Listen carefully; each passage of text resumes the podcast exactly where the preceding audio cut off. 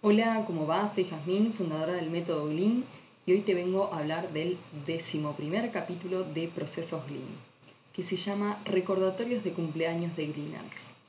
Acá te pregunto, ¿tenés memoria para recordar cumpleaños todavía? ¿Tenés los contactos agendados con, tu fecha, con su fecha de cumpleaños? Te voy a contar en este capítulo cómo recordar los cumpleaños gracias a la tecnología y no, no es solo Facebook. Si quieres aprender a optimizar tu tiempo, vivir en orden y planificar tu trabajo, no puedes perderte esta sección. Entonces, ¿te interesa acordarte de los cumpleaños, ya sea de amigos, de clientes, de relaciones, de quien sea, ¿sí? No, es indiferente. Hoy yo tengo esta tarea específicamente dentro de mis procedimientos de empresa. Quiero acordarme de los cumpleaños, no se los pregunto, apenas los conozco, con el tiempo y la relación vamos sabiendo esas cosas, quizá nos agregamos a Facebook y Facebook me ayuda, pero no quiero depender de las notificaciones de Facebook, no todos los días miro Facebook ni tampoco miro esa notificación y quizá como se te juntan varios contactos ves el nombre de uno pero no ves el detalle. Si te interesa acordarte, acá te preguntaría qué herramientas ya estás pudiendo aprovechar.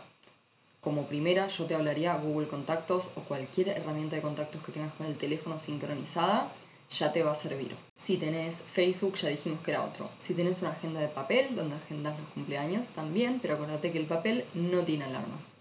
También puede ser que en tu calendario te agendes recordatorios, que te agendes eventos manualmente. También podríamos hablar de alguna herramienta como MyHeritage, o no sé si lo estoy pronunciando bien, que, que es para hacer árboles familiares y en esa herramienta lo que puedes hacer es cargar las personas y poner la fecha. Eso sirve mucho para familia.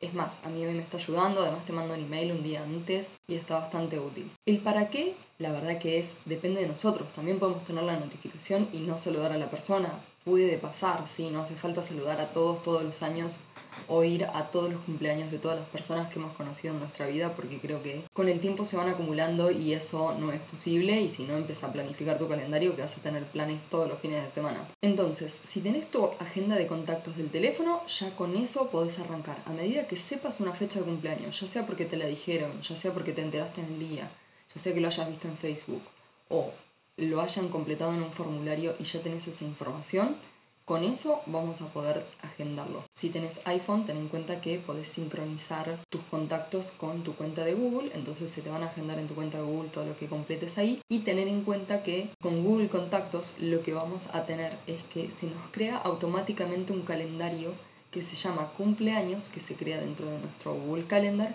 y nos pone los recordatorios. Entonces yo lo agendo en Google Contactos a la fecha de cumpleaños relacionada al contacto y me aparece en Google Calendar automáticamente. Con eso, la verdad que me ha ayudado un montón. No necesito demasiado más. Después podría tener un template de email para mandar, que al día de hoy no lo estoy haciendo. En general es por algún otro, alguna otra red social. Entonces te pregunto a vos cómo lo vas a hacer hoy, cómo lo estás haciendo. ¿Tenés alguna manera más de recomendarnos de cómo podemos agendar los cumpleaños de las personas? Poder dejarnos tu opinión y tu acción si es que vas a hacer esto dentro de los audios que nos podés dejar dentro del podcast Anchor. Nos vemos pronto. Agur.